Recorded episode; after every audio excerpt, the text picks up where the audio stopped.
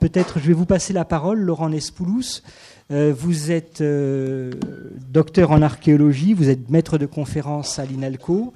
Vous avez très obligeamment préparé une bibliographie également de, travaux qui intéressera certainement la plupart des personnes qui sont dans la salle. Sans plus attendre, je vous donne la parole et nous prendrons les questions directement après votre communication, puisque malheureusement vous devez euh, partir avant la fin de notre séminaire. C'est à vous. Merci. Donc euh, merci, c'est toujours intéressant de parler devant. Ça va, vous m'entendez Le micro marche bien? C'est toujours intéressant de, parler devant des, publics auxquels on n'est pas forcément euh, habitué. En l'occurrence, euh, je n'ai jamais eu l'occasion de, parler ici, donc c'est toujours intéressant. comme cela vient d'être dit, la présentation de ce soir a, été organisée un petit peu au, au débeauté, donc euh, j'ai décidé d'organiser euh, mon propos d'aujourd'hui euh, sous l'angle d'un panorama, en fait, histoire de planter le décor de ce qu'est la question du patrimoine au Japon au travers des institutions qui le, qui le gèrent. Euh, c'est pas forcément la thématique la plus sexy qui soit, mais ça permet au moins de, euh, vraiment suivre euh, euh, les méthodes en fait que le Japon en tant qu'État hein, a mis en place pour gérer cette question-là. Et comme le patrimoine c'est un thème qui est effectivement assez gigantesque à traiter, c'est pas ici que je vous l'apprendrai. J'ai ciblé encore un peu davantage le propos autour de la question d'archéologie et de patrimoine, puisque l'archéologie est une pourvoyeuse euh, de, patrimoine euh, d'une manière générale, mais euh, au Japon de manière tout à fait particulière. je vais tâcher de rester dans les temps. Si jamais je déborde parce que je suis bavard, vous, vous, mettez à crier ou voilà, vous me faites remarquer que je parle que je parle trop et, et, je, et je, verrai ce que je peux faire. Le Japon a une longue histoire du patrimoine, euh, quelle que soit la définition qu'on peut, euh, en donner. Euh, puisqu'en réalité, si on prend la question des vestiges anciens, des monuments anciens, tels qu'ils existent depuis la plus haute antiquité dans l'archipel, hein, ce qui veut dire que les plus anciens monuments remonteront d'une manière générale à la protohistoire. Donc on est à partir du IIIe siècle de notre ère. Euh, le, euh, le, jeune État Japon, tel qu'il s'invente au début du 8e siècle, va s'appuyer sur les monuments protohistoriques pour se donner déjà un arrière-plan, un contenu, un enracinement euh, chronologique ancien dans la constitution d'un État qui, lui, pour le coup, n'est pas du tout ancien. Hein. Quand on est au 8e siècle et qu'on invente l'État Japon, il est tout à fait neuf. Sauf qu'on va vouloir lui donner une ancienneté qu'il n'a pas, notamment au regard, par exemple, euh, de la Chine juste en face, qui, elle, a, en tant que fonctionnement étatique, une histoire beaucoup plus profonde, évidemment. dans cette approche hein, des vestiges anciens tels qu'on la trouve dans les textes classiques et rédigés au, au début du 8e siècle, donc dans cet état antique, c'est comme ça qu'on l'appelle, japonais, d'une manière générale, euh, euh, les choses tournent beaucoup autour des mausolées, c'est-à-dire en fait des, euh, sépultures qui sont de gigantesques monuments dans le cas de, de l'archipel, sépultures édifiées du milieu du IIIe siècle de notre ère jusqu'à peu près la fin du VIe siècle de notre ère. On a comme ça phénomène de nécropolisation, de nécropole tumulaire, avec des tumuli qui sont absolument gigantesques, puisque certains peuvent même dépasser les 400 mètres de long, donc ça fait vraiment des monticules de terre euh, assez euh, phénoménaux.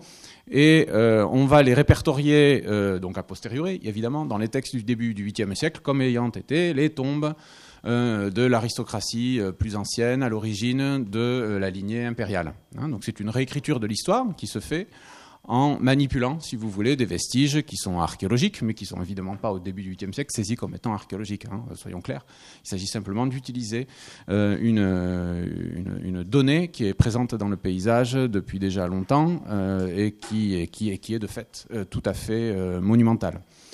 Et donc, au début du 8e siècle, dans ces textes anciens, ces vestiges qui font l'objet de, classe, de classement hein, aujourd'hui au titre du patrimoine, euh, ces vestiges sont donc très tôt répertoriés comme étant importants. Euh, chaque souverain euh, légendaire de l'archipel se voit doté d'une tombe qui va correspondre à une tombe existant réellement dans le paysage, mais qui n'a pas de relation directe évidemment avec la lignée impériale. et par conséquent, on peut considérer que sous cette forme-là, il y a déjà un rapport aux vestiges anciens qui s'établit euh, sachant que donc au début du 8e siècle, on a un écart euh, qui peut aller de 300 à, euh, à 400 ans hein, entre le moment de la rédaction des textes et l'édification de, certaines tombes qui vont être associées à des figures importantes du, Japon archaïque juste avant le début de l'Antiquité. Au Moyen Âge, c'est un univers qui est tout à fait différent. On est vraiment dans une société qui, là, pour le coup, ne répond pas à la à, ce qu'on entend, en tout cas euh, en Europe, par, euh, le, terme d'État. On est vraiment dans une société féodale avec euh, un, paysage qui est assez mixte de sociétés qui sont étatiques mais locales, de d'autres sociétés qui sont plutôt des chefferies. On a donc, si vous voulez, un, patchwork comme ça de, de, de régimes politiques qui s'installent dans l'archipel japonais euh, à partir du 10e, 11e siècle. Euh, et il faudra attendre la fin du 15e siècle, le début du 6e siècle, pour avoir une reprise, si vous voulez, de, l'État. Euh, au sens où on l'entendrait dans l'ancien régime, même en, Europe, hein, par exemple. Donc un, espèce de hiatus comme ça, on ne peut pas dire qu'il n'y a pas d'État, mais en tout cas, l'État n'est pas euh, du tout un État centralisé comme euh, euh, durant l'Antiquité, et, il n'est pas non plus centralisé comme il le sera à la fin du XVe, au début du VIe siècle, jusqu'à l'époque contemporaine. Et dans ce hiatus du monde médiéval, ce qui est très intéressant de constater, c'est que les élites politiques, qui sont donc c'est une aristocratie guerrière hein, qui se met en place et qui prend la suite d'une aristocratie plus de cour, hein, du, de l'époque antique, cette aristocratie guerrière va établir ses centres de pouvoir à proximité des vestiges des anciens euh, palais de province de l'Antiquité, qui sont déjà plus fonctionnels euh, au XIIe ou au XIIIe siècle. Mais on a toujours conscience de euh, l'endroit où se situaient ces, lieux de pouvoir, fut-ils centraux ou les gouvernements de province qui géraient la levée des impôts pendant l'Antiquité. Euh, donc là aussi, il y a un rapport, enfin on a, on a des sociétés qui avancent hein, progressivement en ayant un rapport euh, symbolique euh, fort, avec une conception de ces vestiges également forte, structurante. et donc on a besoin de vestiges. Ces vestiges ne sont du reste pas du tout entretenus, hein. ils sont laissés tels qu'ils sont. Et donc on a les capitales euh, militaires euh, qui se succèdent pendant le Moyen Âge, qui sont généralement situés jamais trop trop loin d'endroits où on avait en fait des centres de pouvoir provinciaux euh, du temps de, l'Antiquité. Sachant que économiquement parlant et politiquement parlant, ce sont des systèmes qui fonctionnent de manière tout à fait différente. Donc il ne s'agit pas de dire que les féodaux ont repris simplement le fonctionnement du système antique. On est vraiment dans deux systèmes de fonctionnement différents et donc choisir de s'installer non loin d'un lieu de pouvoir antique euh, ne s'explique que euh, par rapport à la charge euh, symbolique que ça a, sachant que l'aristocratie guerrière souvent a des doutes sur elle-même dans le sens où elle ne se sent pas complètement légitime par rapport à l'aristocratie de cour précédente, puisque c'est cette aristocratie guerrière qui a renversé d'une certaine manière le pouvoir antique centralisé tel qu'il a existé du 8e jusqu'au 10e, 11e siècle dans l'archipel japonais. Donc ça, c'est rapidement sur euh, ces époques vraiment euh, euh, reculées du rapport aux vestiges. Voilà le type de, tertre hein, que vous pouvez trouver dans l'actuelle région de Osaka. là où vous avez le, pins, n'importe quoi, le point rouge sur, sur, la, sur la carte, c'est le, le, tertre dit de l'empereur Nintoku, qui est donc un empereur légendaire des textes, hein, des chroniques historique du début du, 8e siècle. Euh, et ce type de, tombe, hein, donc en trou de serrure, hein, on appelle le terme qui est utilisé dans les traductions, c'est celui-ci. Hein, c'est pas du tout comme ça que ça s'appelle en japonais, mais dans les traductions, on parle de, de tertre en trou de serrure. Euh, donc voilà, les, ces espèces de formations de terre que vous avez là, qui sont boisées, voilà les tertres dont, dont, je parlais tout à l'heure, les mausolées les, grands tumuli qui sont édifiés du euh, milieu du IIIe siècle jusqu'à la fin du VIe siècle.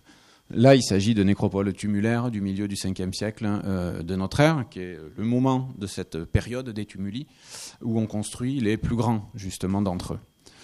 Euh, ces euh, tombeaux vont être répertoriés à la fin euh, de l'époque d'Edo, c'est-à-dire l'ancien régime japonais, hein, dans le contexte du milieu du 19e siècle de notre ère, vont être classés au titre de des tombeaux impériaux. Donc il y a déjà un classement, si vous voulez, qui se met en place au milieu du 19e siècle.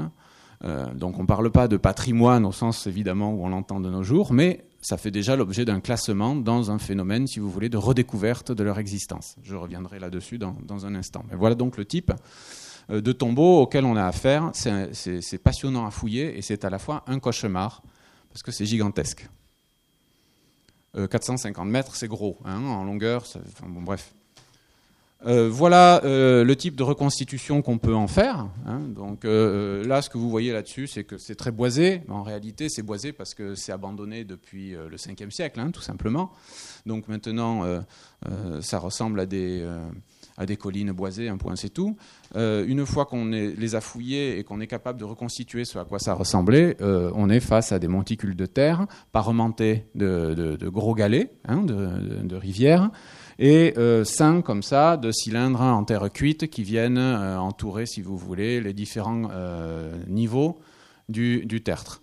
La sépulture elle-même, hein, la tombe, elle est, est, pratiquée dans la partie sommitale de la partie circulaire de ces, de ces, tombeaux, c'est-à-dire euh, la partie circulaire, hein, c'est donc euh, exactement là où vous avez le point rouge. Hein. donc c'est pas comme les tumuli qu'on a en Europe où en fait la tombe est généralement sous le tumulus, hein, n'est-ce pas? Là, la tombe est vraiment pratiquée dans la partie sommitale, euh, ce qui pose tout un tas de problèmes de conservation par ailleurs, mais bon. Quand on fouille ce genre de, tertre, alors là je ne vous cache pas qu'il est beaucoup plus petit que celui-ci, qui fait 300 mètres de long. Euh, là, celui-là, il fait que 100 mètres de long. Euh, c'est une fouille programmée et quand on fouille, qu'on décape, euh, voilà en gros ce qu'on ce qu'on retrouve. Hein. donc là, vous avez un premier niveau, vous avez la partie sommitale là-haut, hein. là on est dans la partie circulaire, et vous avez ce parementage de galets et on voit apparaître ce qui reste des cylindres en terre cuite qui sont fichés dans le sol. Là, l'État est particulièrement bien conservé. De manière générale, les choses sont quand même beaucoup moins euh, joyeuses euh, en fouille. On est content quand on tombe sur des choses euh, relativement en l'état comme ça. Donc ça, c'est pour mes histoires de, de tertres proto-historiques hein, et de l'importance qu'ils ont au travers de l'histoire au Japon. Je reviendrai là-dessus. J'ai euh, prononcé le nom tout à l'heure d'une époque qui s'appelle donc euh, qu'on désigne par le terme d'époque d'Edo au Japon. Edo, c'est la, capitale euh, militaire en fait de l'archipel à la fin du Moyen Âge. donc c'est cette période pendant laquelle on a une reprise étatique hein, d'un pouvoir centralisé. Et cette fois-ci, le pouvoir n'est plus dans l'ouest de l'archipel, il se, localise dans l'est de l'archipel. Edo deviendra Tokyo. Tokyo, tout le monde sait ce que c'est maintenant. L'ancien nom de Tokyo, qui veut dire littéralement la capitale de l'est l'ancien nom, c'était Edo, qui était en fait la, euh, capitale euh, des seigneurs qui ont pris le pouvoir au XVIe siècle, qui sont les seigneurs de la lignée Tokugawa. cette époque est une époque de paix, par opposition au Moyen Âge où tout le monde s'étripe un peu gaiement quand même. Hein, dans l'archipel, il y a un, certain nombre de siècles comme ça où économiquement ça marche très bien, mais en fait on s'étripe un peu dans tous les sens. Et euh, on arrive à la fin d'un processus, si vous voulez, où bon, bah, à la fin, euh, il ne reste plus tellement de monde debout encore. Et donc, euh, on a un phénomène de reconcentration, si vous voulez, du pouvoir politique dans l'archipel, qui se, qui se situe donc à Edo. Il y a aussi d'autres centres importants, mais Edo va être un centre vraiment très très important. Et dans ce contexte généralisé de paix, va pouvoir se développer une vie intellectuelle qui n'existait pas auparavant. Ça ne veut pas dire qu'avant les gens réfléchissaient plus, euh, simplement, on a euh, une forme d'académisme, si vous voulez, qui se met en place avec des sociétés savantes. Hein. Euh, j'utilise un peu des termes qui peut-être font tilt davantage dit comme ça. des réseaux de collectionneurs qui se, qui se, qui se mettent en place, hein. des gens qui étudient les objets, qui étudient les sites, on a de, belles collections d'objets, euh, tout ça. Et euh, c'est dans ce contexte d'ébullition intellectuelle où on se met à réfléchir à l'histoire, au passé, aux objets, aux vestiges, à interroger ce qu'ils sont, qu'on va redécouvrir quelque chose qu'on avait oublié pendant longtemps. Ce sont ces textes antiques dont je parlais tout à l'heure, hein, euh, écrits au début du 8e siècle. On va les redécouvrir, ou plus exactement, on va avoir à nouveau le temps de les lire, et on va se rendre compte que dans ces textes, il est question de tombeaux euh, des empereurs précédents. Et l'époque d'Edo, c'est aussi une époque d'ébullition intellectuelle, d'ailleurs, euh, en Chine. Hein. c'est la grande époque du néo-confucianisme. Et dans cette idéologie, pour être légitime dans sa pratique du pouvoir, il faut être capable de rendre hommage aux gens qui détenaient le pouvoir dans le passé. Euh, si vous voulez, c'est une, rituel du, pouvoir qui s'installe comme ça. Et il devient très très important pour un seigneur de province, ou pour un grand seigneur de province, voire même pour, donc pour le shogun, hein, le, généralissime qui est installé à Edo et qui domine le Japon à cette époque-là. Il est très important de pouvoir montrer qu'il est capable de payer hommage à ceux qui ont été ses prédécesseurs. Et au moment donc euh, où euh, toutes ces lignées de guerriers euh, pacifiés se mettent à établir un, panthéon de, de, leurs illustres ancêtres, on redécouvre ces textes classiques et on se rend compte qu'en fait, on n'est pas capable de localiser les tombeaux des anciens empereurs. Et c'est donc dans ce contexte-là que la figure du souverain va se remettre à prendre de l'importance et qu'on va se mettre à partir à la recherche des tombeaux ce qu'on pense avoir été les tombeaux des, euh, anciens euh, empereurs. C'est-à-dire qu'on a une lecture directe en fait de ce qui est écrit dans les textes du début du 8e siècle. Alors qu'au début du 8e siècle, quand ces textes sont écrits et qu'on rapporte que telle tombe est la tombe de tel empereur, on sait très bien que ce n'est pas vrai. Hein, parce qu'on on a conscience que le système a changé, que ce n'est pas euh, quelque chose, un phénomène de continu, on ne passe pas de la proto-histoire à l'Antiquité comme ça, de manière complètement naturelle, si vous voulez. Et euh, donc dans ce contexte-là, on part à la recherche euh, des tombeaux euh, des, anciens empereurs. Et c'est également dans, ce contexte qu'on va pratiquer les premières fouilles de terrain, où on se rend sur un tombeau, on, fait des trous, on trouve des objets, on se demande ce que c'est.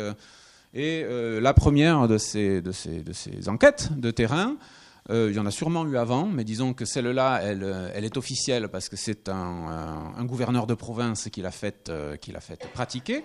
C'est en 1692 dans l'ancienne province de Nasu. les provinces ont toutes des noms antiques hein, au Japon. Et ce découpage administratif n'a plus lieu hein, dans le contexte médiéval ou de l'époque d'Edo. Et il se trouve que lors de travaux euh, d'agrandissement des rizières, à l'époque d'Edo, c'est une grande période d'accroissement de, la taille des rizières, hein, c'est la révolution industrieuse, euh, tout ce que vous voulez, euh, on tombe sur une stèle qui parle du premier fondateur de la province de Nasus, qui nous fait donc remonter au début du 8e siècle. Le gouverneur de province, toujours avec cette idéologie néo-confucéenne qui fonctionne en arrière-plan, va donc se lancer à la recherche de la tombe du premier gouverneur de la province de, de Nassau. Et il va donc faire fouiller une série de, tertres euh, qui sont euh, présents là. La conclusion, ce sera que on ne peut pas dire quelle est la tombe du, premier gouverneur euh, de, cette province, mais en attendant, on sait qu'il y a eu des fouilles. On sait qu'il y a eu un petit rapport de fouilles qui malheureusement s'est perdu, donc on n'est pas capable de dire exactement comment ces gens-là ont pu travailler. Et euh, ensuite, euh, le tertre a été classé, le voilà. Et on s'est mis à le boiser d'une manière différente. Hein. Euh, on, s'est mis à faire pousser des pins dessus, ce qui n'a évidemment absolument rien à voir ni avec la forêt naturelle, ni avec l'état d'origine de, ce genre de tertre. Mais on, a donc commencé à le restaurer. On y a mis une clôture et on y a mis un gardien. Et ce, mode opératoire, en fait, c'est le mode opératoire qu'on va retrouver au, milieu du 19e siècle, quand la figure du souverain reprend, si vous voulez, de la force. N'oubliez pas que euh, le Japon, à partir de 1868, hein, le Japon de l'ère Meiji, euh, c'est une restauration monarchique, en réalité. Et dans ce contexte de restauration monarchique, on va se mettre à faire, en fait, ce qu'a fait euh, ce, ce, gouverneur de l'époque d'Edo au XVIIe siècle. On va se mettre à localiser des tombes pas complètement au petit bonheur la chance, mais un petit peu quand même. Et on va faire euh, restaurer, on va instaurer, on va installer des sanctuaires, on va installer des gardiens, et c'est ce qui va donner les tertres impériaux tels qu'on vous les présente encore de nos jours, tels qu'ils sont toujours classés, sur lesquels on n'a pas le droit de fouiller, hein, puisque ce sont des tertres impériaux la figure impériale étant objet d'un culte, en tout cas à partir de 1868 quand ça se met en place, à l'époque à l'ère Meiji, on n'a pas le droit de fouiller et c'est toujours le cas de nos jours, même si en fait les choses sont plus à nuancer quand même maintenant. Mais voilà en fait ce à quoi ressemble euh, même maintenant, euh, les tertres classés de nos jours comme étant tertres impériaux. En gros, ça ressemble à ça. Hein, quand vous voyez un monticule comme ça avec des pins partout, généralement c'est un tertre qui a subi des travaux à la fin de, l'époque d'Edo, au début de, euh, de, l'ère Meiji. Donc ça c'est un retour sur le Japon archaïque, on va dire. Il y a quelque chose d'autre chose. Il y, a, une nouvelle chose aussi à l'époque d'Edo qui, qui fait son apparition c'est la découverte de tout un tas d'objets dont on ne sait absolument pas quoi faire, euh, face auxquels on est complètement impuissant euh, quand il va être question de les définir. Ces objets, c'est euh, fondamentalement l'outillage lithique préhistorique, hein, la poterie préhistorique, qu'on se met à découvrir petit à petit à partir du XVIIe siècle. là encore, vous avez des courants de, collectionneurs. Hein, Certains sites sont répertoriés comme étant euh, tout à fait euh, connus pour livrer de belles poteries euh, de on ne sait pas quelle époque. Euh, et il se trouve que cette, cette poterie, hein, en l'occurrence, euh, c'est euh, la poterie Jaumont. vous avez eu une exposition il y, a pas, il y un an à la Maison de la Culture du Japon à Paris. C'est comme ça qu'on découvre en fait la poterie Jaumont, sauf qu'à l'époque, on l'appelle pas Jaumont, on l'appelle Kamegaoka, parce que c'est c'est un site éponyme en fait. C'est le site qui donne le nom à ce type de, de poterie. On va changer le nom à la fin du 19e siècle pour Jaumont, qui veut dire en fait simplement poterie à décor en impression de corde. Hein. c'est littéralement c'est ce, ce, que ça veut dire.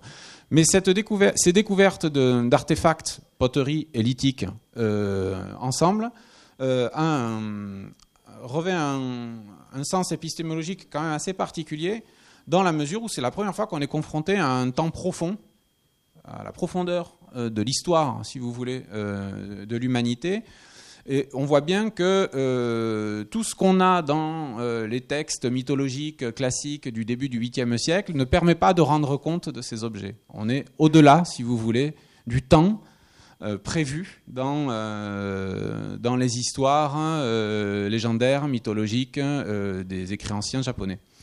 Et ça va donner lieu à tout un tas de discussions au sein des, intellectuels de, de l'époque d'Edo sur comment appréhender ces vestiges, de temps dont on n'est pas capable de rendre compte. Certains diront, mais ça c'est parce que c'est l'époque avant les êtres humains, c'est l'époque des dieux.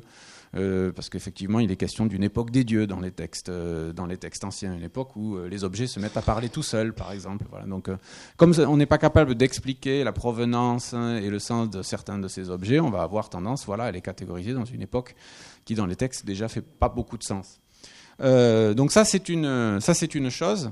Euh, qui permet à tout un tas de, penseurs japonais de prendre conscience de la profondeur de l'histoire en fait et de la profondeur de l'ancrage euh, de, certains, euh, de certains vestiges. Hein. Il y a des choses bien avant en fait l'histoire des souverains de l'archipel. Ça revient à dire ça. voilà, bon, le type de, collection qu'on a, ça c'est pour le lithique. le lithique au Japon, il n'y a, a, pas de, a pas de silex, hein, c'est de l'obsidienne essentiellement. Euh, on a des cartes euh, de répartition euh, des, sites où on retrouve de l'obsidienne, hein, la circulation de l'obsidienne. on a déjà donc des cartes qui sont élaborées à l'époque des dos de gens qui essaient d'expliquer quelle obsidienne provient de quel endroit. Hein. donc on pousse les choses assez loin, on considère l'objet, on considère aussi quand même pas mal les gisements de ces objets et on a des cartes de gisements pour l'époque des dos. Jusqu'à présent, j'ai parlé de préhistoire du patrimoine euh, archéologique, puisqu'effectivement, on ne peut pas considérer qu'on est vraiment dans la définition euh, institutionnelle du, euh, du, patrimoine. Et là, je vais commencer à rentrer dans quelque chose qui nous sera peut-être plus familier, qui est vraiment la construction du patrimoine, des objets patrimoniaux, tels qu'on estime qu'ils doivent être protégés par les institutions. Euh, de ce point de vue, le Japon n'est pas euh, très original par rapport à ce qu'on connaît, par exemple, pour l'Europe. C'est-à-dire que le schéma, je vais pas manger le micro quand même, le, schéma est assez classique dans le sens où euh, c'est du vandalisme et de la destruction d'objets jugés jusqu'à présent comme étant plutôt précieux, qui va pousser à établir les premières protections institutionnalisées de, ces objets. J'ai dit le mot objet. en France, on va parler beaucoup euh, des, monuments. Hein. Dans le cas du Japon, on commence à se poser la question de la protection du patrimoine, d'abord au travers des objets. J'explique rapidement pourquoi. Au début de l'ère Meiji, donc peu de temps après la restauration monarchique, en 1868, euh, donc il faut bien comprendre que euh, il y a de nouveau un empereur au Japon.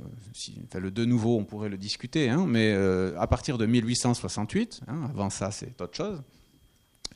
Dans ce contexte-là, on a tout un courant idéologique qui considère que tout ce qui est influence étrangère est impur, à savoir donc le bouddhisme et le confucianisme, on n'en veut pas. Et ce sont les tenants de cette idéologie qui font la restauration monarchique, dans un premier temps.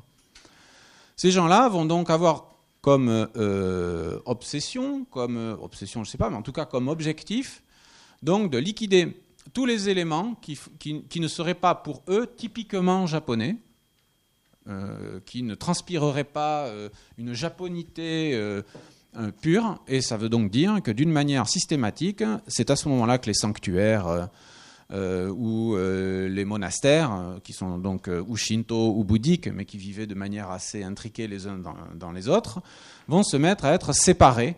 on va détruire des monastères, on va détruire du patrimoine artistique bouddhique de certains monastères, quand par exemple sur un site de sanctuaire shinto fameux, on ne va plus tolérer qu'il y ait également aussi une pagode bouddhique ce qui était la règle. Il faut bien comprendre que la séparation du Shinto et du bouddhisme n'a jamais existé au Japon jusqu'en 1868. C'est-à-dire que même dans l'Antiquité, on avait beaucoup de grands complexes monastiques qui s'occupaient de faire vivre le Shinto. Hein, donc on est vraiment dans un phénomène, si vous voulez, de, syncrétisme très très très poussé. Et 1868 va, euh, va, être vraiment un moment où on va se mettre à tenter donc de purifier de manière un peu artificielle les choses. Et beaucoup d'objets vont être détruits, vendus à l'étranger. C'est comme ça que, par exemple, à Guimet, vous avez un mandala, euh, hein, euh, vous avez de la statuaire bouddhique euh, japonaise, parce qu'en fait, elle a été vendue dans ce contexte de liquidation d'un patrimoine qu'on estime comme n'ayant pas été authentiquement japonais. Le problème, c'est que la culture de la cour, du souverain, était profondément imprégnée de bouddhisme, et que par conséquent, euh, ce, mouvement ne va pas durer. Euh, il va avoir des, effets dévastateurs. Hein. Euh, c'est ce qui fait que quand vous allez visiter certains grands sanctuaires dits typiques de nos jours, vous n'avez plus de traces de bouddhisme dedans. Le grand sanctuaire d'Issé, par exemple, il y avait des pagodes bouddhiques partout, hein, historiquement. donc ça va avoir des effets tout à fait dévastateurs, mais la réaction de protection institutionnelle va être assez rapide, et c'est dans ce contexte-là qu'on va voir euh, proclamer des séries de décrets. Donc vous voyez, en trois ans, hein, ça dure trois ans un peu la fièvre. Ces gens euh, vont être écartés, donc ils ne vont plus participer à la restauration impériale euh, après coup, si vous voulez. Et on va donc mettre en place toute une série de, directives qui visent à d'abord arrêter de tout casser ou de tout, de tout liquider. Euh, et euh, on va se lancer dans des campagnes de, euh, recensement, en fait, des œuvres d'art présentes dans les institutions bouddhiques, qui sont les institutions les plus riches en patrimoine artistique d'une manière générale. Donc la question du patrimoine, au sens où on l'entendrait de nos jours, se pose au Japon par l'angle des objets et dans un contexte euh, de destruction d'un patrimoine religieux, si vous voulez, euh, menacé à ce, à ce moment-là pour, euh, pour des raisons idéologiques. D'une certaine manière, ça, ça amène aussi un petit peu à la dépossession des ordres bouddhiques du patrimoine dont ils sont les détenteurs, hein, puisque l'État va s'intéresser à ce que les institutions bouddhiques possèdent, soi-disant pour protéger, et c'est vrai, hein, on va protéger. Mais donc, de ce fait, les monastères ne seront plus libres de faire ce qu'ils veulent euh, du patrimoine dont ils sont les détenteurs depuis, euh, depuis, depuis des siècles, voire même depuis mille ans. Hein, dans, certains, euh, dans certains monastères à cette époque-là, à Nala, vous avez des monastères qui, qui, sont toujours debout de nos jours, qui ont une existence qui remonte au temps des premières capitales, donc au 8e siècle. Hein, de fait. Donc vous avez comme ça toute une série de, de, lois, je, vous laisse lire, voilà, hein, de lois qui visent vraiment à protéger le patrimoine religieux. Et c'est vrai que pendant un bon bout de temps, la question euh, l'atelier de fabrication de l'arsenal de protection du, patrimoine au Japon va tourner autour de ces questions de patrimoine religieux et donc beaucoup euh, de patrimoine bouddhique. Et d'ailleurs, la première vraie loi de conservation du patrimoine au Japon, loi au sens où on l'entend de nos jours, hein, euh, c'est en 1897 et c'est une, une loi de conservation des anciens sanctuaires et temples. Euh, pas au titre du patrimoine architectural, hein, au, titre de ce que les anciens sanctuaires et temples possèdent comme, objet, hein, comme patrimoine euh, architectural. Et c'est sur cette base qu'ensuite va se décliner toute euh, la législation patrimoniale par la suite au Japon. Donc c'est vraiment quelque chose d'important. Et euh, ce qui est la deuxième, donc ça c'était une caractéristique, on va dire, du Japon à cette époque-là. Une autre caractéristique qu'il faut bien avoir dans un coin de l'esprit quand on réfléchit au patrimoine, à la constitution de, l'arsenal visant à le protéger au Japon, c'est que euh, l'empereur, ou moins la figure impériale, n'est jamais loin. Euh, puisqu'en fait, ce patrimoine est protégé et protégé par des institutions, des ministères qui relèvent directement en fait de l'autorité impériale. C'est pas, il n'y a, pas, il de ministère de la culture hein, ou d'agence de la culture encore à cette époque. C'est vraiment euh, géré par, euh, par les organes euh, gouvernementaux les plus proches qu'ils soient de, liés à l'empereur, liés à la fonction du souverain, hein, monarchique. Il y avait un enjeu à ça. Hein. Euh, je vous ai dit qu'il y avait eu un grand hiatus en fait euh, de la fin de l'Antiquité jusqu'à la fin de l'époque d'Edo où il y avait donc une restauration monarchique. Monarchique, ça veut dire quoi? Ça veut dire plusieurs choses. Ça veut dire que d'abord, le souverain japonais en 1868 n'a pas d'armée, n'a pas d'administration, n'a pas de patrimoine, euh, n'a rien en réalité. Pendant un certain temps, euh, l'armée au Japon, en fait, ce sont les, euh, seigneurs de la guerre encore plus ou moins féodaux qui mettent à disposition des troupes aux souverains. Et pour le patrimoine, ces arsenals législatifs que je vous ai montrés rapidement il y a un instant vont servir en fait à doter le, trône d'un patrimoine architectural qui n'existait pas jusqu'à présent. Donc ça sert à remplir, si vous voulez, les premiers musées qui sont des musées impériaux, et ils ne sont pas impériaux simplement au titre de euh, le Japon se veut être un empire, ils sont impériaux au sens où c'est lié directement à la figure du souverain. Ça appartient au souverain. Ça va changer ça après-guerre, mais jusqu'à la guerre, c'est comme ça que, ça euh, fonctionne essentiellement. Donc, on parle essentiellement d'objets jusqu'à la fin euh, du XIXe siècle. À partir du basculement dans le XXe siècle, on va se mettre à parler enfin des gisements, des sites archéologiques. Euh, des sites archéologiques ou, des, sites tout court, hein, d'une manière générale. Euh, il y a beaucoup de châteaux euh, qui sont classés dans le contexte, donc médiévaux, hein, qui sont classés dans ce, contexte-là. Et on a un certain nombre d'organes qui sont créés dans les premières années des années 1900 et qui vise à cette tâche. Donc là aussi encore, on va répertorier, on va enregistrer, euh, on a une publication qui est dédiée à, euh, pas à vulgariser, mais en tout cas à rapporter les travaux de cette, commission. Et euh, l'argument, là je vous en ai fait une traduction, c'est protéger les sites anciens que sont les tertres impériaux, donc encore eux, euh, ou ceux des grands dignitaires, lesquels ne doivent pas être retranchés de l'histoire de notre pays et qui contribuent à maintenir pour les générations à venir le respect que l'on doit à notre famille impériale et à transmettre. Bon, vous voyez, voilà, hein, on a compris que euh, la figure du souverain est importante dans, euh, dans, cette, dans cette société et c'est à ça qu'on fait référence quand on veut protéger le patrimoine monumental. Là, on ne parle plus euh, strictement des objets, mais on parle vraiment des gisements, euh, des sites conçus comme étant euh, des, gisements. Et on peut aussi considérer que d'une certaine manière, on touche déjà à, la préhistoire de l'archéologie préventive, même s'il n'y a pas de campagne de fouilles préventive, parce qu'effectivement, la raison pour laquelle on veut protéger ces sites, c'est parce que euh, le progrès est en marche, qu'on se met à tracer des lignes de chemin de fer, qu'on se met à élargir les villes, qu'on se met à, euh, moderniser, on va dire, le, les, infrastructures euh, urbaines et que tout ceci est suivi de destruction. Et par conséquent, on a conscience qu'il va falloir protéger des choses. Et donc petit à petit, se met en place relativement tôt euh, un souci de protection des gisements perçus d'emblée comme étant aussi bien des lieux plus ou moins sacrés s'ils sont liés à la figure impériale quand il s'agit de tombeaux, euh, ou comme étant tout simplement euh, précieux parce qu'on sait qu'on va y trouver des objets euh, précieux et qu'il ne s'agit pas de tout détruire et qu'on a encore des musées à remplir. Pas oublier qu'il y a relativement peu de musées au Japon pendant un long moment. Tout à l'heure, il était question du, musée national à Tokyo. Le Japon est un pays où il y a de beaux musées.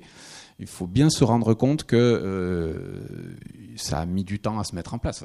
c'est partout le cas, mais dans le cas du Japon, il y a aussi voilà, une, chronologie, une chronologie des musées. Donc on a tout un tas comme ça de, euh, propositions, de lois, de projets, euh, et qui vont finir par déboucher à la deuxième loi de protection du patrimoine euh, au Japon. Tout à l'heure on était à la fin du 19e siècle, on arrive en 1919, qui est en traduction la loi de conservation des sites historiques, lieux célèbres et monuments naturels. Donc on avait déjà la protection des objets, et maintenant, on a la protection des gisements qui sont euh, inscrits dans la loi. Et là, par exemple, ce qui est intéressant, c'est que dans cette nouvelle loi, on élargit véritablement le, spectre de la protection à euh, d'autres choses que le patrimoine religieux. Ça, c'est quand même une, une nouveauté assez notable. Euh, on revient sur la question des objets dans le courant des années 20. Hein, il y, a comme ça des temporalités hein, dans la construction du patrimoine. On commence par les objets, puis on s'intéresse aux, gisements, aux sites, puis on revient aux objets. Euh, la, cause première en fait euh, euh, de, ce renforcement hein, de, l'appareil législatif de protection des objets, il est lié à quelque chose dont vous avez peut-être conscience, c'est que le marché de l'art international est friand d'objets en provenance du Japon et que euh, même si on est loin de l'époque euh, où on saccageait euh, les temples, les sanctuaires à la recherche d'objets à vendre à l'étranger, il y a quand même beaucoup d'objets qui circulent, parce qu'il y a beaucoup de collectionneurs au Japon, et il y a beaucoup d'industriels occidentaux, du monde entier, qui sont intéressés par l'acquisition de belles, pièces.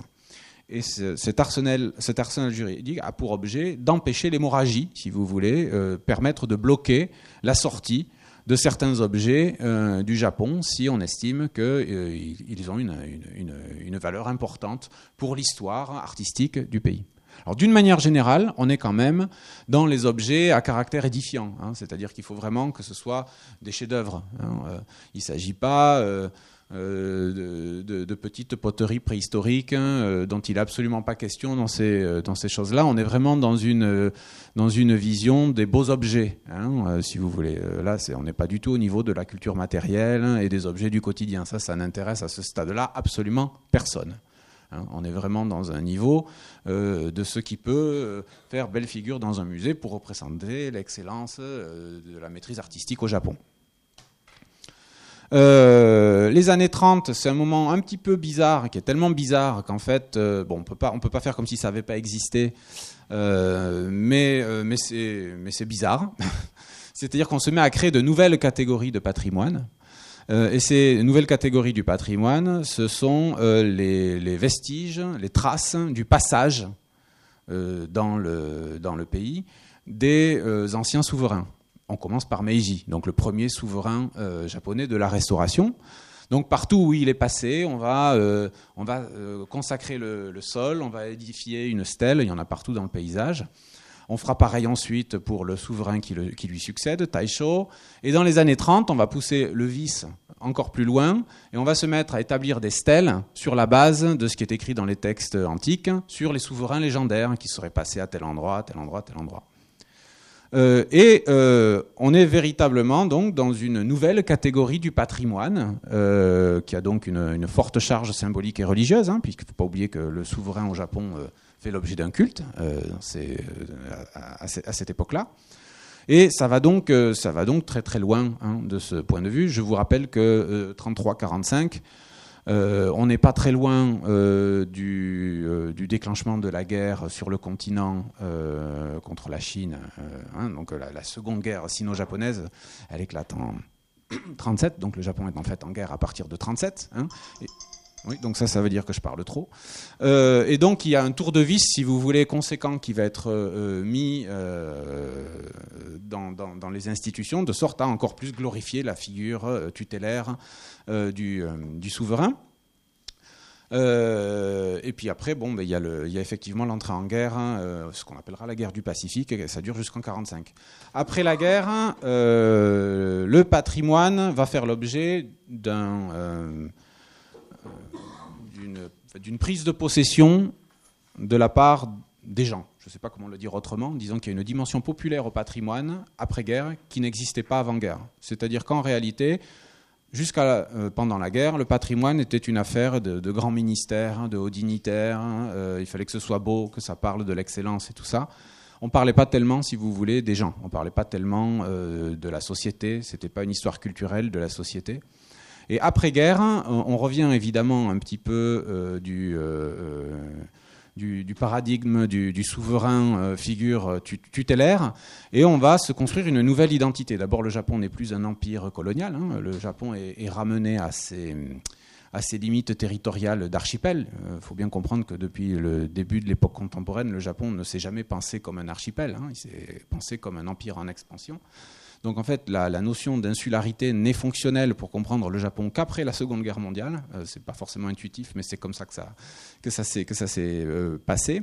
Et dans ce contexte-là, il faut se reconstruire une identité et le peuple va, va vraiment prendre possession. Euh, euh, des vestiges, euh, va s'intéresser très fortement aux fouilles archéologiques, euh, notamment les fouilles archéologiques pré- et proto-historiques, qui sont spécialisées sur les fouilles de l'habitat, qui permettent de documenter la vie quotidienne des gens. Et c'est ça qui va se mettre à intéresser, à intéresser les gens. Et c'est dans ce contexte-là que on va se mettre à proposer un nouvel appareil législatif qui a toujours cours de nos jours, dans le contexte euh, du euh, ministère euh, de l'Éducation. C'est le ministère de l'Éducation qui s'occupe de ça. Il y a une agence de la culture à l'intérieur de ce ministère de l'Éducation qui va s'occuper de gérer la loi de... où c'est qu'elle est? Non, elle était là. Voilà.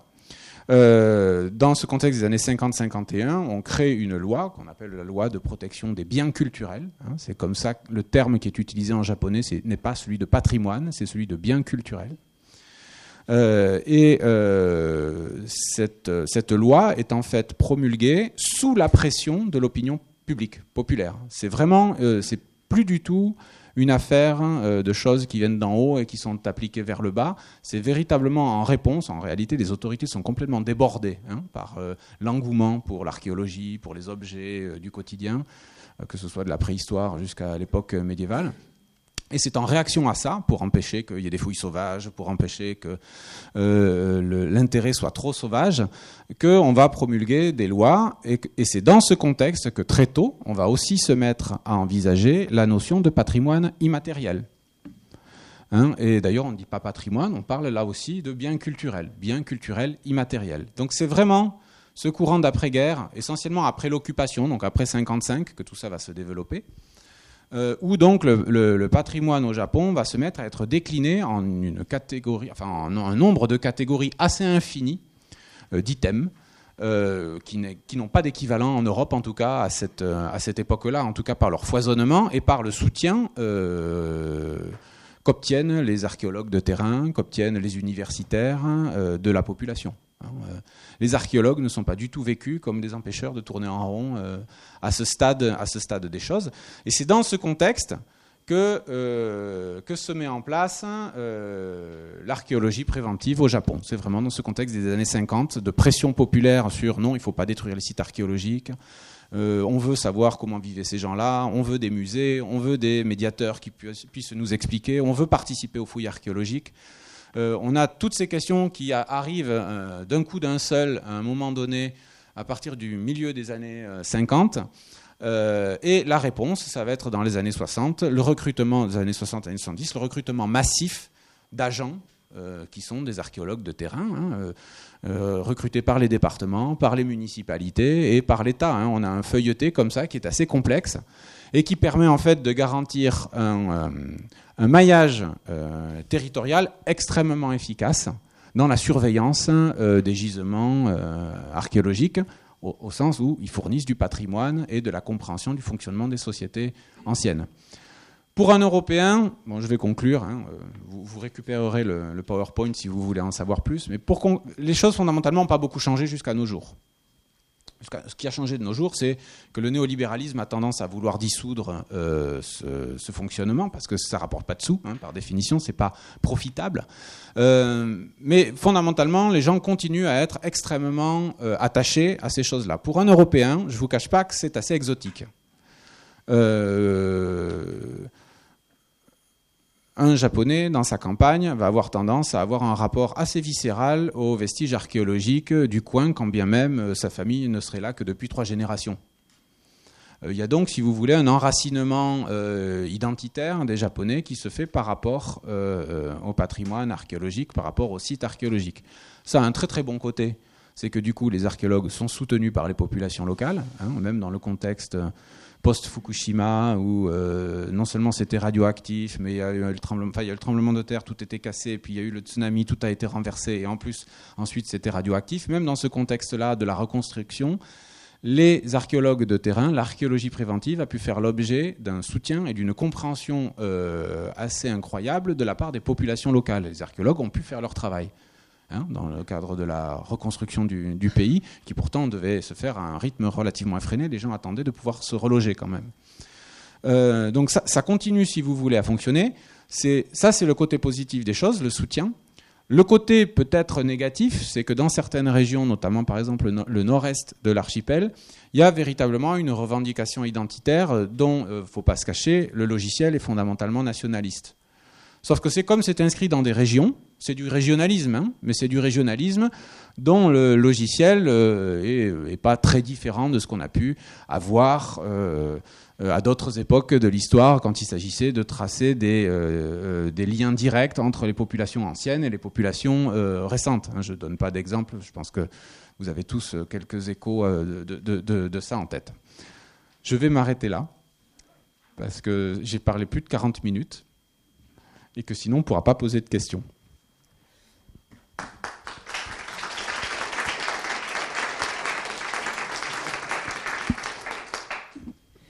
Merci beaucoup euh, Laurent Nespoulos. Alors effectivement, c'était un panorama qui nous a fait démarrer très très avant le, le 19e siècle, mais je crois que c'était nécessaire pour comprendre la complexité et l'originalité de ce, de ce système de protection et de ce rapport des Japonais à l'archéologie. On va tout de suite passer la, parole à la salle. Si des personnes ont envie de poser des questions.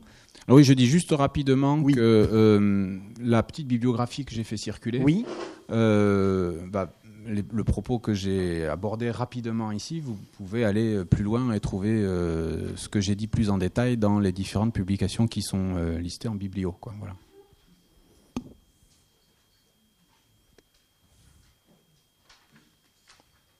Qui souhaite poser une question? Oui Tout le monde est mort de soi.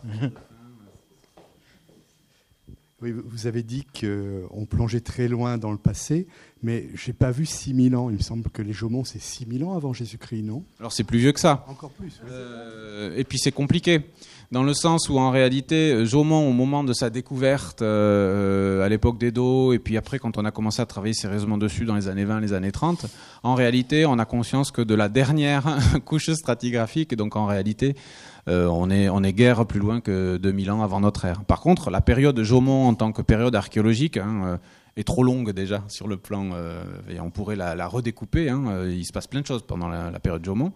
Mais on l'a fait démarrer maintenant au Japon avec l'apparition de la poterie. Hein, euh, euh, et euh, là, on, est, dans un contexte tardiglaciaire, donc on est, vers moins de 13 000. Hein, et ça finit au début du premier millénaire avant notre ère. Ça, c'est la chronologie actuelle. Mais Jaumont, si on voulait bien faire les choses, il faudrait découper au moins en 3-4 parties. Et puis après, région par région, ça fonctionne pas non plus pareil. C'est vraiment un complexe. Hein. Et moi, j'ai pas de problème, par exemple, à lier ça non plus avec les, mêmes types de sociétés qui existent dans les régions orientales de la Sibérie, le long du fleuve Amour et tout ça. Hein. Ça déborde allègrement et c'est des sociétés qui fonctionnent exactement de la même manière. Mais les géographies du Japon actuelles font que Jomon s'arrête à la géographie actuelle du, de l'archipel japonais.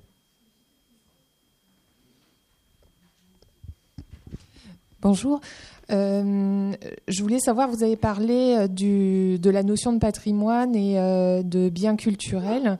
Quelle, différence vous pensez que les Japonais font entre ces deux acceptions? Alors, ils ne font pas nécessairement de... Je, vais effectivement définir ça. Ce qu'il faut comprendre, c'est d'abord la genèse du terme de, biens culturels. Euh, le, terme de bien culturel s'est construit euh, dans le contexte donc, de la construction euh, de l'ancêtre de l'archéologie préventive. Hein, son terreau, c'était ça au, départ. Et on ne voulait absolument pas que ce soit amalgamé avec le travail des scientifiques.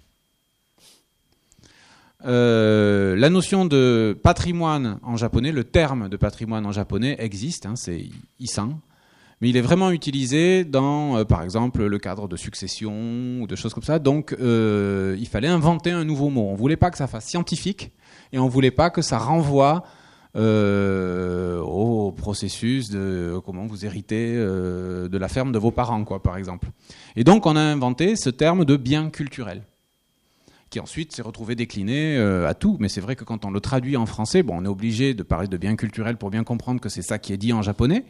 Mais c'est vrai que notre réflexe, c'est tout de suite de, passer à patrimoine. Mais fondamentalement, on pointe euh, la même chose hein, euh, au départ. Sauf qu'effectivement, il y a plus de catégories de, de bunkazai, de, biens culturels au Japon, que de catégories de patrimoine dans notre contexte européen, en tout cas au départ. Ça couvre, c'est un, un, spectre euh, beaucoup plus vaste, si vous voulez, que ce qu'on entend par patrimoine au milieu du XXe siècle en Europe.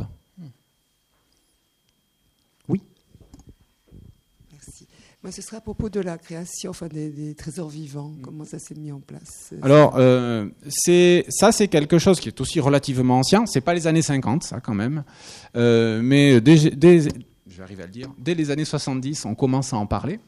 Parce qu'en fait, euh, ça, ça, tourne autour des techniques d'entretien de certains bâtiments liés au bouddhisme, par exemple. On a des savoirs euh, de travail du bois, euh, des savoirs de travail du cuir, euh, la métallurgie aussi. la métallurgie a joué un rôle très très très important dans la, détermination, de, dans la définition de cette catégorie. Il y a notamment une pratique du bas-fourneau au Japon qui est relativement ancienne, qui a cessé d'être employée au début de l'ère Meiji. Ça a été remplacé par le haut fourneau. Et c'est des procédés de production de la, de la fonte d'acier qui sont qui ont été très structurants euh, socialement dans l'ouest de l'archipel. Il y a même une religion qui est venue euh, se mélanger à tout ça, donc ça, voilà. Et ça, c'était en train de disparaître dans les années 70 avec euh, les derniers détenteurs de ces techniques menaçant de, bah, de décéder parce que les gens meurent un jour, quoi, voilà. Et comme par ailleurs, ils n'avaient plus d'utilité économique, dans la mesure où les, méthodes de construction dans les années 60-70 au Japon ont beaucoup changé. Euh, on n'utilise plus les mêmes matériaux, on n'utilise plus. Euh, il y a tout un tas d'éléments euh, importants dans l'édification des, bâtiments, la production des objets, qui n'est plus du tout ce qu'elle pouvait être encore quelques générations auparavant. Et on a eu conscience que pour entretenir certains objets du patrimoine, pour entretenir certains bâtiments, pour entretenir la tradition des sabres japonais, tout ce que vous voulez, on avait besoin de classer des individus euh, patrimoine vivant. Alors en réalité, euh, la, définition complète, c'est euh, détenteur de techniques. et puis bon, la version abrégée, ça devient patrimoine vivant. Hein. C'était au départ, c'était beaucoup plus long. Et, à la fin des fins, c'est devenu trésor vivant quoi. Hein.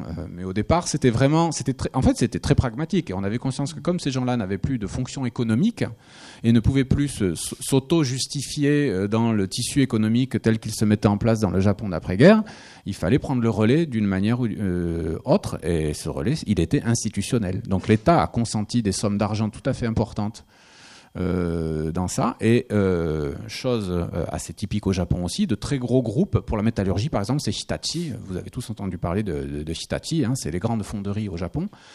Ont investi des sommes d'argent tout à fait colossales dans l'entretien régulier d'ateliers de production de la fonte d'acier, par exemple, comme on, faisait depuis le XIe siècle. Quoi, hein, et ça, ça, a été le cas partout ailleurs. Les, les, techniques de construction liées au monastère, c'est un petit peu différent parce qu'en fait, les monastères au Japon ont toujours été un peu des conservatoires des arts et métiers.